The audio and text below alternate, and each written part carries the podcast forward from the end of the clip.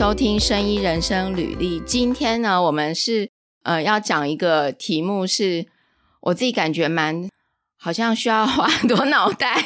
但是非常期待，就是今天是一个知识满满的一集。今天我们要讲的题目是那个生医新创公司的制裁指引。然后这个题目呢，今天来跟我们呃分享，来帮我们上课。我今天是真真的是那个抱着上课的心情哦。今天是两位专利师要来跟我们一起聊这个题目。呃，一位是之前有在我们频道出现过几次的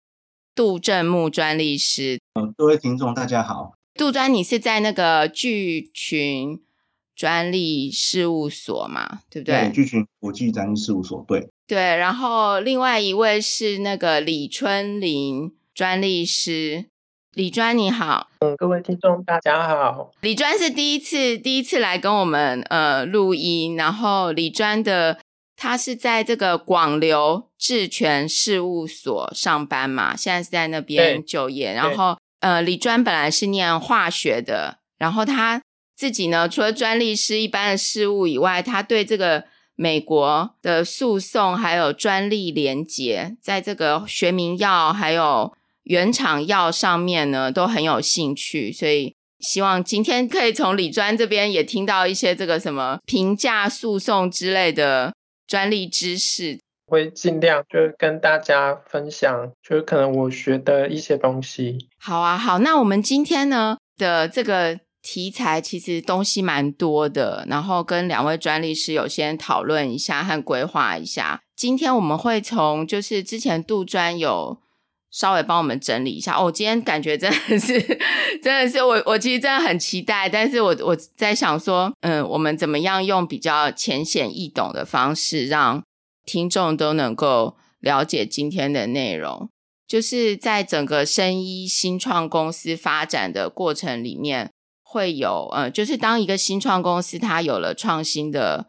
概念技术之后，它就会有市场。制裁跟法规这三个很重要的议题嘛，然后今天我们要讲的是那个制裁方面的东西。那前面是杜专先帮我们介绍一下。OK，好，那谢谢玉庆。那我我们先对，因为我们今天讲的题目是针对生医新创公司的制裁指引。那一开始我想说，先对于呃生医新创公司做个简一个概括性的定义，就是说今天的我们这个题目可能。会有需要的听众是哪些类型的一些新创公司？那我的定义是包括说，呃，药品或保健食品医材，这医材也包括一些所谓的一些仪器检测技术公司、医疗技术的检测公司，然后还有那个再生医疗以及智慧医疗，比如现在很流行的医疗 AI。我觉得这些这些题材的新创公司，可能都今天的东西可能对他们都有帮助。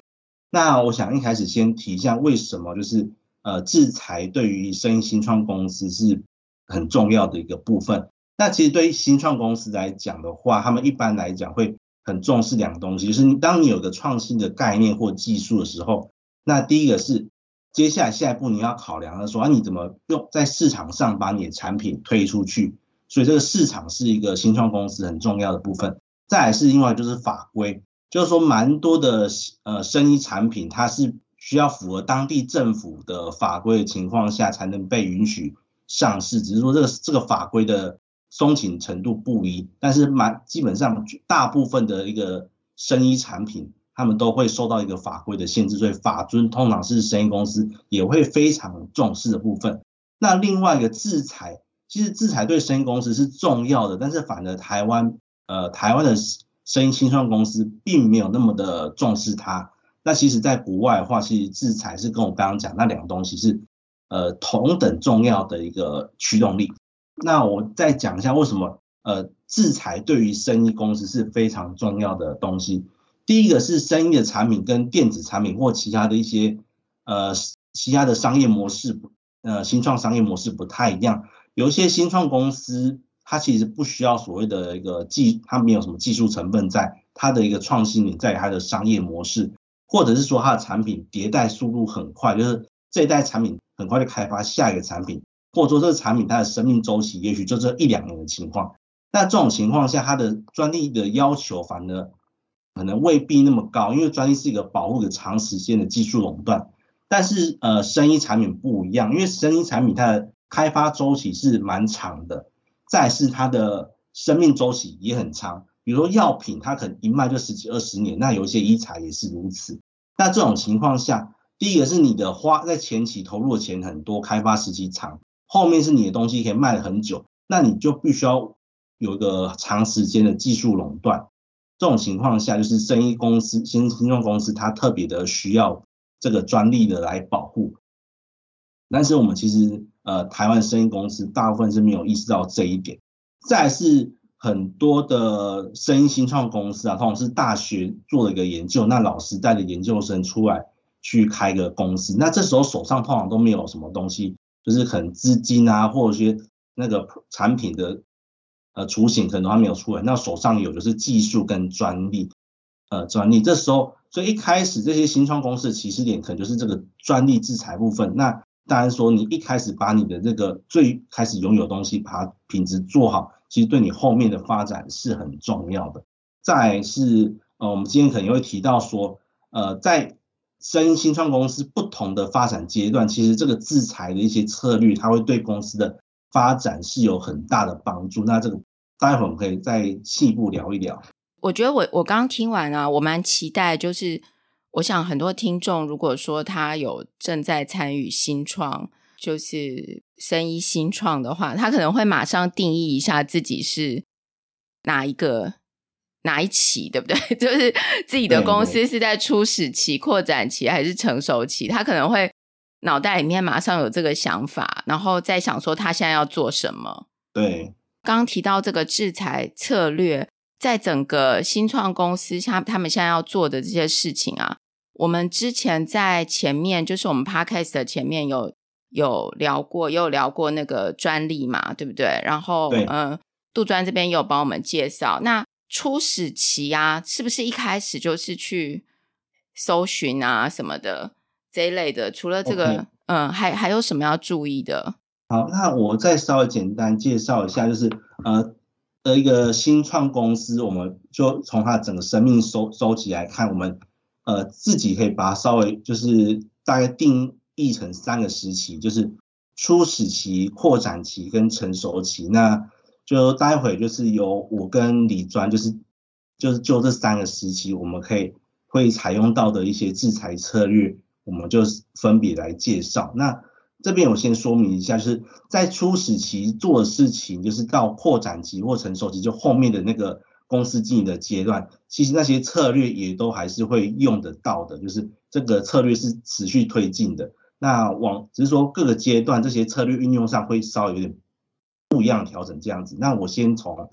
初始期开始讲起。那我这边对一个新创呃生意新创公司的初始期的定义是这样子，就是呃可能只有一个想法，就是连技术都还没有成型，然后甚至是或者说是呃技术成型了，然后然后开始要准备申请专利这样子一个阶段，叫做初始期。那初始期对应于呃新创圈的一个术语叫做呃种子轮或者是天使轮。那所谓种子轮就是大家知道，就是可能一开始这个是由呃这个生意公司的创办人他自己呃身上掏出资金，或者说跟自己身边的家人朋友，或者说诶就是真的对你很特别好的那个一个投资人，他会愿意给你这个资金。所以有一种说法叫做三 F，就是 Family、Friend and Fool。就是 fool 就呃笨蛋才会给你这个钱，就是三 F，对对对，就是一开始在种子轮的时候，就是这个钱其实基本上就是来自于这边这三 F。那再进到天使天使轮的意思就是说，哎，开始有一些就是呃叫做天使投资人，他会愿意投一笔小钱给那个哎一开始完全看不到发看不到也有任何成果，只是觉得他具有个前景的一个一个投资人。那这时候天使投资人他的投入的资金可能。不会太多，因为他是很分散的投给呃许多他觉得有潜力的投资人，就是有点类似那种，就是大家都试试看，那有某一个某几个新创公司都发展起来，就他就是前期赚到这样，对，赚到这样子，这叫天使轮。那我们把种子轮跟天使轮就是就概括在这个初始期的阶段。那我们接下来来讲一下在初始期这个生医新创公司，它可以有哪些好的制裁策略，帮他的那个公司发展更推进。那第一个是叫做，我们先假设说，这个他有个想法，也就是说，他想要解决某个问题，就是说，哎，这个人就是，呃，比如说他想要解决说，就是他身上的呃伤口就愈合的比较慢啊，或者说他他想要检测他的心跳啊，或者是说他想要帮助医生去就是做那个病例的语音化的分的那个分析啊，比如说有有这样子的想法，但是他还没有一个成有一个。一个技术出来，不要讲说成熟技术，一个初步的技术概念都还没有。那他想说，哎，怎么用哪些技术可以解决这个问题？这时候呢，他就可以先去做专利检索，就是上那个专利检索系统去看一下，呃，目前已经公开的专利技术当中有哪些技术跟这些议题有关？那人家怎么去解决这些题目？用什么方式去解决？那透过这样子的检索，就是可以稍微帮那个。这个新创公司就是稍微就是厘清一下，哎，目前的一个技术方向有哪些？那可以帮他想一下，那如果我们想要解决这个题目的话，我们可以用哪些方式去解决？等于说是就是降低了，就是说在最开始摸索解决这些问题方案的一个叫叫做减少他们的摸索期啊，帮我们去打开这个所谓的一个呃技术迷雾啊。那这是你就是所谓的拟定研发方向，这是初始期的一个制裁策略。第一个，那第二个策略叫做盘点研发成果。这时候指的是说，呃，有一种就是说，呃，有一些学校老师他其实出来开公司的时候是身上带着他的研究题目，就是说他也其实有一个呃初步的技术雏形，那甚至这个技术。也都可以申请专利的，嗯，对，就是有人有个很好的想法，那有一些研究，呃，研究在，但但是这时候要很小心，就是说，你你觉得你这个想法很棒，那很多人很多发明人都会就像自己的呃，就像一个父母看到自己的小孩一样，就觉得这个自己的那个产品、自己的概念是最棒的，那他不他他觉得说自己一定是第一个发现、第一个发明这个东西的人，他没有想过说，哎，以前是不是有人已经做了？那这时候，假如说你完全，这时候如果说在不知道别人已经有这样的技术，甚至不知道别人已经申请专利的情况下，你还去投入你继续投入你的技术研发，甚至把它产品化，这时候到时候才知道，哎，有人已经做这个东西，那等于说你前面做的努力，那些技术的开发成本就已经白费了。所以，呃，其实一些比较大的学员单位啊，他们都会。做所谓的可专利性检索，就是一开始在你的技术构想出来的时候，他们就会安排人去去做专利检索，看一下，呃，是否已经有人开始做这样子，已经有人做出这样子的东西。那如果已经做了，那你的你现在做的东西跟先前前人做的呃差距在哪？要不要去调整你的技术的一个改良方向？这时候做会做这样子的讨论。所以可专利性检索这个检索部分呢、啊，对于公司来讲，我觉得是呃一开始是最为重要部分。那呃这个可以是新创公司自行去检索有没有跟他做，有没有之前有没有跟他做跟公司类似的技术，或者是他可以委托事务所或一一些智权公司帮他去做这个可专利性的检索。对，这个是我觉得这是一个很重要的一个制裁策略，避免你的研发成本重复的一个浪重复的投入，然后浪费你的。资金，然后以及时间，这是第二个我觉得要做的研发呃制裁策略。在第三个叫做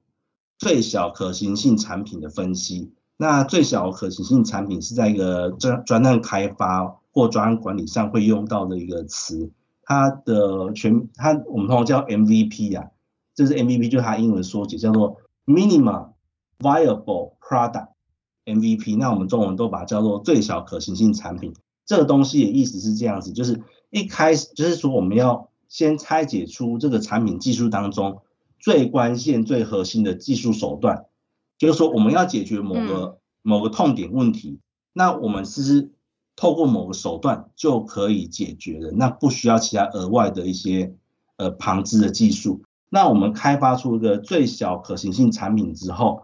如果有这个东西，就可以开始做概念验证，就是说，哎，我们做一个叫做贝塔版。那贝塔版，我呃我我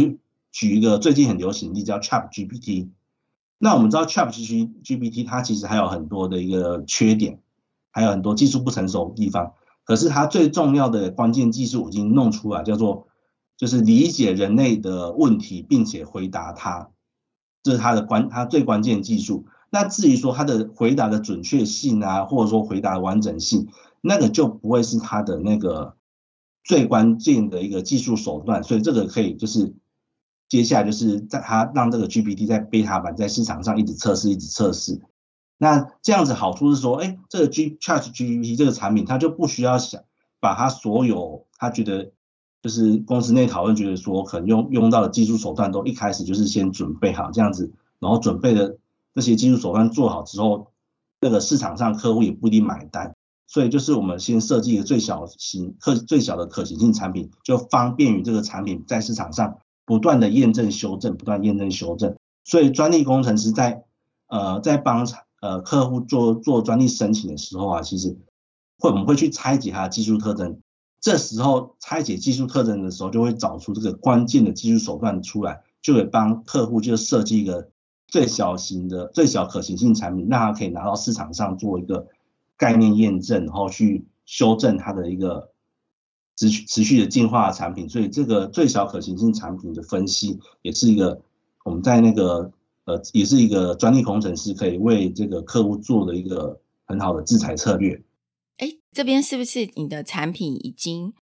要发表了，对不对？呃，可能还没有那么没有那么到没有到那么后期，就是说我们这样想，就是说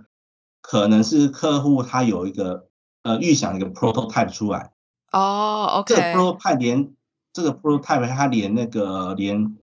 呃生连那个开始生产都还没有生产，都还没有生产，对，它就是一个很试营运产品。那我们讲个最粗陋的例子，就是说，哎，比如说他有有有个人他做了一个保养品的一个产品，好了，嗯，那这个产品它的就是它的一开始还会做个 prototype。那这 prototype 它一定不会拿去做一个量产，或者说拿去给那个 CDMO 公司做个修正。嗯，它这个产品它一定是，也许是拿给他的家人、朋友，哎，你试它看看。嗯，你擦完以后觉得跟我讲怎么样？对不对？哦，可是这个时候他应该已经要先针对他这个呃。少量的试用有最小可行性特质的产品，应该已经要先做一些专利的保护嘛，对不对？当然，只是说这个阶段，呃，他比如说它这保保养品，它针对的是我举个例子，就是说，呃，叫做避就是避免湿疹好了，解决湿疹这个问题，嗯、这保养品可以避解决湿疹。那至于保湿啊，或者说让美白这些产品，也许是他想要的一个特嗯嗯得到的效果是。这个不是他最重要的，就是解决就是湿疹这个问题，要拿给身边的朋友去试擦，哎，擦完之后觉得有效果，那这时候他就可以拿这个产这个湿疹产品，就是可以做第一代产品，就可以就可以提早上市。他不需要把他的那个其他的附加效果，比如说怎么样那个配方加进去可以达到美白，怎么样达到保湿，这些他可能还要再 try 他的配方，但是他就不需要那么做。他有一个，哎，确定它可以达到一个保湿效果，那这个保湿效果确实就是他想要达到的一个技术目的，就可以开始推它的产品了。这是一个加速产品开发，然后就是加速产品验证的一个很好的策略。好，然后这个做完之后，就是他接下来他就初始期，接下来是要有整个布局的计划吗？对，就是刚刚玉清有提到说，哎，我们这个 prototype 做出来的时候，是不是就要开始那个？就是也要申请专利布局，这没有错。其实，呃，专利布布局啊，越早做其实是越好，特别是重要的一个你的专利专那个专利技术，其实越早去做申请布局是最好的。那原因在于说，我刚刚有讲到说，很多发明人会觉得说，哎，自己的产品是自己最先做出来的，自己做出来，别人都没有想到。那实际上的情况是，呃，大部分时候很多人都已经想到一个类似的接近的产品。甚至于说，哎，你你自己想要再拖个几个月，拖个一两年，这时候在世界上可能某个角落，就某个人想要跟你类似的东西，就提前去申请专利，也就把你的技术抢走了。所以通常会蛮会发生这种事情啊。所以如果你有一个技术已它已经成熟了，然后已经可以做出一个最小可行性产品的话，就是所谓最小可行性产品，就是你你有一个关键的技术手段，那这手段确实是可以解决客户的痛点，那有这样子一个东西，就可以拿去做专利的申请，然后做专利的布局。那所谓的专利布局，就是说，哎，针对这个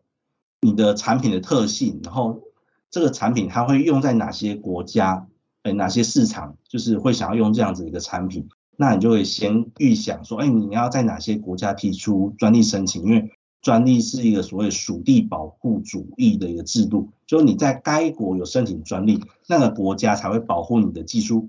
技术。那你比如说在台湾有申请，你在呃日本没有申请，那在日本的这个当地就你的专利就不会都你的技术就不会受到保护。所以这时候就是你一开始的这个最小型最小可行性产品开发出来之后，你就开始去做。呃，针对各个市场的研究，然后开始想说你要去在哪些地方去做申请布局这样子，这是所以刚好提到呃，在初始期要做的四个事情，就是呃拟定研发方向、盘点研发成果，以及最小可行产品分析，以及这个专利布局计划，这四个是初始期其实我们可以做的事情。那他做的会对呃产品的开发或者说这个公司的营运会有比较大的帮助。我有一个问题哦，就是看两位可以回答我一下，就是我想知道，比如说初始期，假设现在有一个听众，然后他的他现在参与的公司也在初始期，然后刚刚我们讲到四点嘛，是有哪些是他可以自己做的，然后有哪一部分是他可能他他必须要呃有请，比如说请一个专利师在他们公司，还是说委给专利事务所来做？哎，这个这个理专可以来补充一下，回答一下。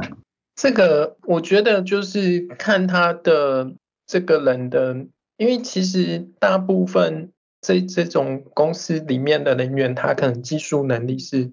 很强的。那只是说他对于这个专利检索的一些嗯、呃、小技巧，可能没有像事务所或者是就是。专专门在做这种事情的人的这么娴熟，嗯，所以说，呃，我们是建议说，就是由技术人员跟就是专利从业人员一起讨论之后来做这这件事情会比较有效率。哦，然后我这里是想要补充一下刚刚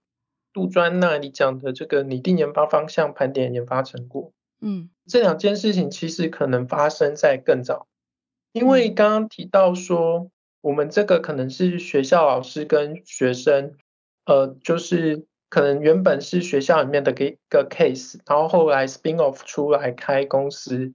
那也就是说，其实可能在呃学研阶段的时候就已经有这个技术的产生，那其实那时候就可能需要做一些呃。在那个时候，其实就会去思考说，哎，那这个研发方向跟这个东西后续有没有机会用专利保护，都会去做一个考量。那至于说这个专利布局计划的话，可能就的确是在初始轮比较需要去做考量。当然，可能在学术阶段的时候，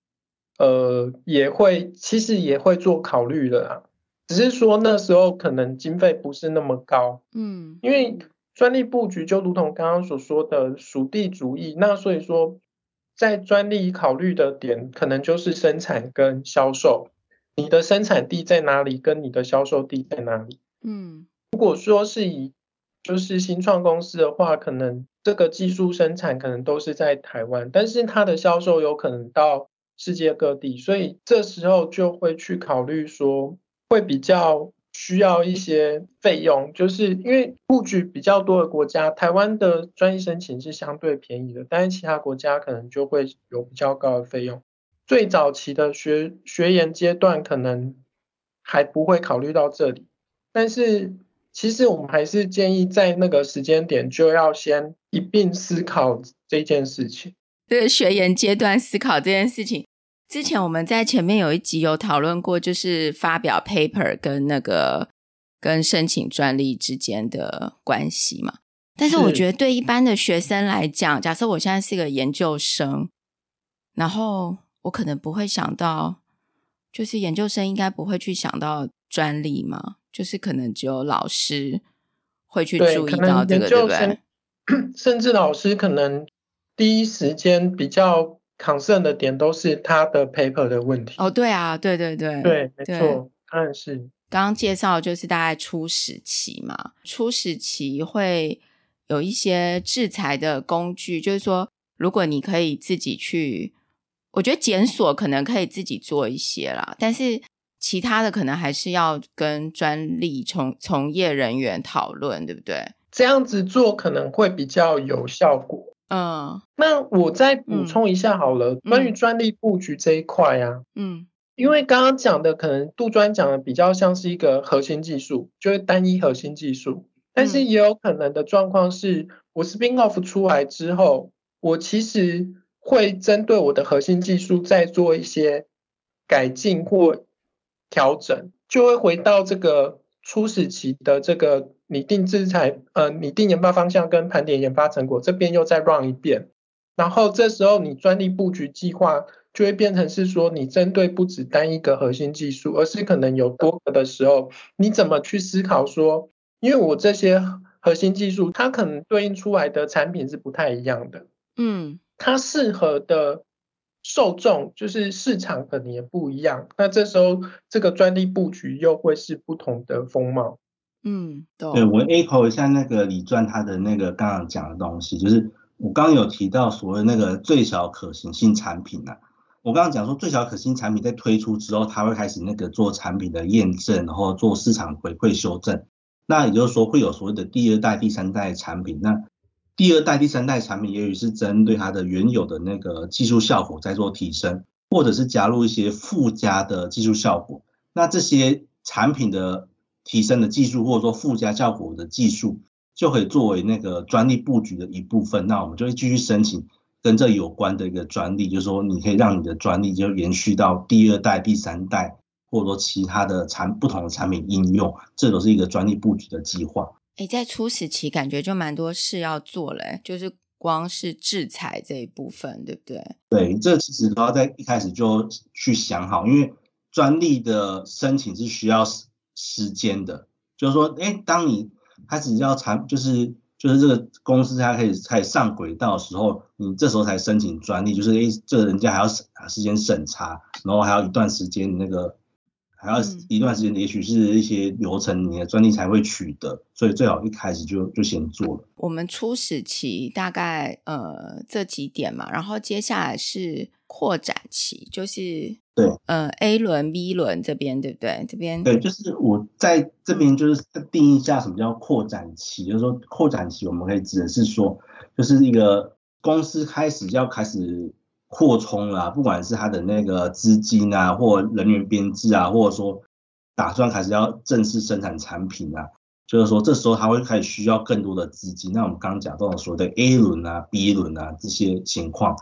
那这时候的。就会有，这时候其实我觉得最重要的地方就是一开始要想好你的产品要准备上市这件事情，那以及于说那个要怎么去拿到更多的钱。那扩展期的策略，我觉得可以分两个部分。那我待会会先讲第一个部分的策略，那第二个部分是跟这个呃钱的部分比较有关。那个钱的部分就待会由那个李专帮我们来说明。那我先讲就是扩展期。跟那个产品就是第一个部分的，第一个部分要先，我觉得要先留可以留意到，就是说我们去做那个产品技术的管理，就到扩展期的时候，相信就是说公司的那个产品技术其实开发的应该已经相对的成熟，那包括说有一些呃开始有一些完整的技术概念出来，这时候呢，哎，就是要去思考说你公司现在拥有的这些技产品技术啊，哪些东西？呃，你想要做营业秘密保护起来，哪些东西你要准备去发表专利？就是这时候就开始想好，就说，哎，哪哪你你要藏什么？那哪些东西你要发布出去？此外呢，这时候因为你要接受那个所谓的想要去募资嘛，A 轮、B 轮募资，那这时候募资的公司啊，就是投资者他会想要看你的公司有哪些东西值得他去投钱。这时候他就是一些我们叫做 VC 啊，就是。Venture capital 就是所谓的叫做风险投资，或应该叫就要风险投资好了。他会开始对那个新创公司做所谓的尽职调查 （due diligence），我们一般就讲就滴滴。那这个专利或者说这个制裁或产品技术，它其实就是一个滴滴很重要的部分。那在滴滴的过程当中，就要小心说，哎，哪些东西你是哎希望呈现给人家看的？那哪些东西你是不希望给人家看的？那不希望人家看，就是说你的 know how 营业秘密。那哪些东西你要在滴滴过程当中小心，不要被被意外的滴到，然后就曝露了你的那个关你那个核心机密。但哪些东西，就是说哪些呃，比如说你的专利呀、然后你的专利布局，就是这时候就是要怎么呈现给这些 venture capital 去看你的那个专利的内容，然后让他觉得说你的专利布局做得很棒，那你的那个你的专利品质很好，你可以把这个产品技术讲一个很棒的故事，那来吸引这些。投资者就是投入更多的钱，这时候对于这个专利的布局的策略的描述啊，或专利的资产的 portfolio 的管理，以及对于这个名业秘密的那个管理，都会是呃在这这个阶段公司呃很重要的一部分。这时候可能就是公司可以考虑说，哎，找自己聘一个那个呃制裁人员，那也可以去委托呃专利事务所或者说一些智权公司去做这样子一个技术的一个管理。这是我要讲的第一个策略。那第二个策略就是，呃，我觉得这个是非常也是非常重要的东西，就是避免你的产品去侵权。就是说，专利它的本质是这样，它是一个排除他人使用某个特定技术的一个权利，它不是呃实施某个技术的一个权利。这边讲，哎，玉庆了解我意思吗？嗯。排他权跟实施权。嗯，这个我们前面好像有一集有有这个有介绍，对不对？对对对。就是说，如哎，对，就是大家可以再回去听前面的呃节目。就是说，一家公司，就是说他用他申请的专利，那不代表说他的就可以自由的实施他的这个产品，然后不会被人家告侵权，因为别人可能也有一个有一个专利，就是别人有一个专利可以去告你侵权。所以这时候你在产品就是所谓的正式的开始生产之前，就是生产之前，这时候你就要先去调查你的。公司的产品是否在你的这个产品的制造地？因为制造地也许在东南亚或其他呃制造成本比较低的地方，或者说在你的这个产品的销售市场，比如说美国啊、日本、中国或欧洲这些市场，就是你有很销售的地方，是不是有人有相关的专利？那你的产品在那里的销售、制造或销售，有可能会侵犯到它的专利。这时候你。你如果不先做调查，就直接下去做生产销售，这时候就有可能哎，事后被人家告侵权而无法避免。所以在一开始，你产品在进入所谓的生产之前，就要先做这个所谓的自由营运检索。这这个检索的方向是看人家看你的产品在你的预计的制造地或销售地是否有可能侵犯到别人的专利这样子一个情况。这个主要是说。也可以帮你节省一个不必要成本，就不会说，哎，你的产品制造一批出来了，准备要卖了，到时候收到一个警告信，你要还要花钱把这个产品回收下架，等于说，等于是花，就是等于浪费很多钱。所以，自由营运检索是，呃，不管呃各个新创公司他有没有打算申请专利，不管，嗯，就是你当你有个产品要要准备推出的时候，这个是一定要做的事情，不然你被人家就是会会有所谓的被人家告侵权的一个风险。这是一个很重要的部分。嗯，所以这两这两个做完就是钱的部分吗？还是怎么样？对对，我想说这两个部分是、嗯、呃，在钱以外，就是那个新创公司它必须要很小心要去去做的一些事情。那再来是说，跟这个专利它其实是有助于就是提高公司的估值，或者说专利本身它是可以从专利当中得到一些。一些现金的这个部分，后面我再请那个李专帮我们仔细解释。这边关于提高估值的部分，我再做一个稍微的补充，就是其实我有一些新创圈的朋友，他们会呃提到一个概念，说呃当在扩展期进入到 A 轮、B 轮的时候，哎，当然希望说有投资人来来投资我们的公司，但是这时候就要担心另外一件事情，就是说人家投进来的钱会不会就是过度稀释我们的股权？嗯，呃，比如 A 轮、B 轮到 C 轮的时候，哎，这时候这个公司的那个，呃，公司的主导权换成是外部的投资人，那这个就不会是那个新创公司创始人他希望看到的事情。所以就是在这个在扩展期的阶段，就是先还是要尽量去垫高公司的估值，来避免那个股权被过度的的稀释。那这个专利的 portfolio 的的一个呈现，它就是可以让去提高它公司的一个估值，那也同时也吸引到投资人愿意投更多的钱来这个给这个，诶，它有一个很好的一个专利组合的一个新创公司。那这个是我它上面的一些说明。那后面再由李专接着为我们解说。就是刚刚提到，就是第三个这个提高估值这部分是说，因为。就是公司它其实有专利之后，它还可以做什么事情？它可以对这个专利做一个评价。那透过做这个评价来作为这个，其实就是因为你要让别人投资，那让别人知道你的价值在哪里。那所以说，透过对专利做评价来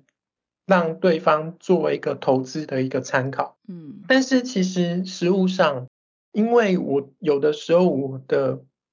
技术本身，它是涵盖有专利保护的技术，还有没有专利保护的技术。所以这时候我的评价可能是除了专利以外，还有涉及相关的技术移转，因为这个部分可能公司是用营业秘密来做保护。这时候它的估值可能反映到的就是整间公司。然后这边有一点需要去注意的，就是刚刚有提到说，就是股权被稀释的问题哦。所以这时候，其实在做这个评价的时候，其实可能也会去思考一下股权的设计。例如说，你募资的话，一股你对外你是要怎么去做那个金额的设计？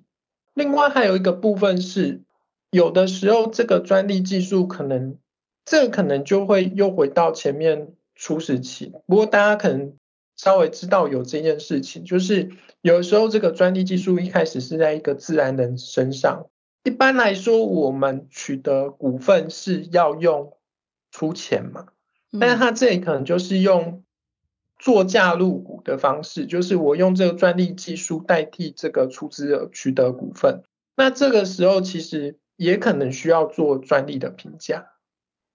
因为我可能要去反映说。因为我这个我这些专利技术，它可以对应到多少的金额？这些金额进而去换算成股份，这也是一个方式，对不对？就是等于说，这个自然人他拥有这个专利，然后去把它换换算成钱，然后他来参与这间公司的话，就相当于他投资了多少钱。就可以拿到多少股份，是这样吗？对，不过做加入股有一个蛮大的问题，就是因为你算成钱之后，它其实是会有一个对应的税。哦，嗯，对对对，这部分如果有兴趣，可以再就是去找相关的资讯来去参考。嗯，有点复杂这边，因为它不是直接的钱了，等于说，对，如果还有税的话，OK。对对对，因为你有点类似，它是一个交易的行为了啊。嗯嗯，OK，了解。然后最后，呃，这以专利货币化其实是跟前面的东西，我觉得其实是有点类似，只是说他还有做了几件事情，例如说，哎，我把这个专利卖掉，嗯，或者是说，呃，提供给就是一些厂商进行专利授权，然后或者是说。我跟银行进行专利融资，那我分别来说明。那专利融资其实是呃工业技术研究院这边做的一件事情，这个叫做无形资产负负收益型夹层融资贷款。好，这这有点难，对，再可以再解帮我们解释一下这。它的概念是说，就是它其实是由银行端，然后。工研院还有一个叫做信保基金的三方合作，嗯，要用专利进行融资的企业，它是先取得工研院的推荐，嗯，然后要向信保基金申请保证，嗯，然后再向银行申请贷款。哦，OK，嗯，然后他取得保证之后，就会做授信程序，然后这时候就是由工研院去。找的评价人员出具这个专利评价报告，那银行再依据这个评价报告判断可不可以核发贷款这样。OK，所以这个就叫专利货币化，是这样吗？对，就是、其中一种，其中一种就是专利融资。嗯，这是融资。OK，专利融资。哎，所以这样整个听起来，在扩展期钱的部分，就是怎么专利怎么去对对价它的价值，就是金钱的价值占蛮大一部分哦。其实多数状况，以我理解的现况，其实做货币化的还是没有那么多。你是说你了解的新创，目前的新创真的做到货币化的没有那么多？我理解的啊，我不晓得都专的状况是怎样。我听到也是这样，就是说，哎，现在是、嗯，呃，其实这个东西它不算是一个很成熟的东西，就是也是近几年开始，呃，工研院有在有在推，就是说他们希望就是说。呃，专利它不会是那个单纯的公司的成本，就是说，哎，它今天因为专利它今天没有发动诉讼的时候，它就是在那里。那对于公司来讲，它就是一个要缴年费的成本。那希望就是说，哎，专利它是可以货币化，就是它可以真的是拿到钱，然后它是有一些实际的运用。那近年来也蛮多公司在推所谓的专利运营，就是专利运营，然后以及这个让从这个专利当中可以获得一些资金。不过，这个东西确实目前还还在推展当中啦，不是说很多新创公司都知道这一块。那我们这边特别提出来，就是说，不管是提高估值或专利货币的话，就是呃，要跟新创公司就是说，哎，专利它不会只是一个哎摆在那边就是要你付钱的一个成本，它其实是对于公司的呃现金流是有一些帮助的。它就是有机会让你在扩展期可以获得更多的钱吗？可以这样讲吗？OK，因为前面刚刚一直感觉大家可能在初始期的时候，感觉好像花了很多钱，要就是要去申请啊什么的。但是这些申请到底申请专利，然后做布局这些，但是这些到底能不能替公司带进什么？在这个扩展期，就是有机会可以让公司带进更多的钱嘛？哈，对，就是我觉得一方面是像刚刚讲的那个。不管是产品技术管理，或者说避免侵侵权风险，都是都可以帮助公司，就是避免公司有赔钱的风险，嗯，花钱的风险。那这边刚刚呃李专讲的提高估值或专利货币化，就是还可以帮助公司，就是有机会拿到更多的钱。对，就是我们一个一方面是避免赔钱，一方面是希望就是可以帮公司赚更多的钱。好，然后呃，这样子扩展期大概这些这些步骤嘛，就是有这些事情要做，然后接下来事情就进入成熟期？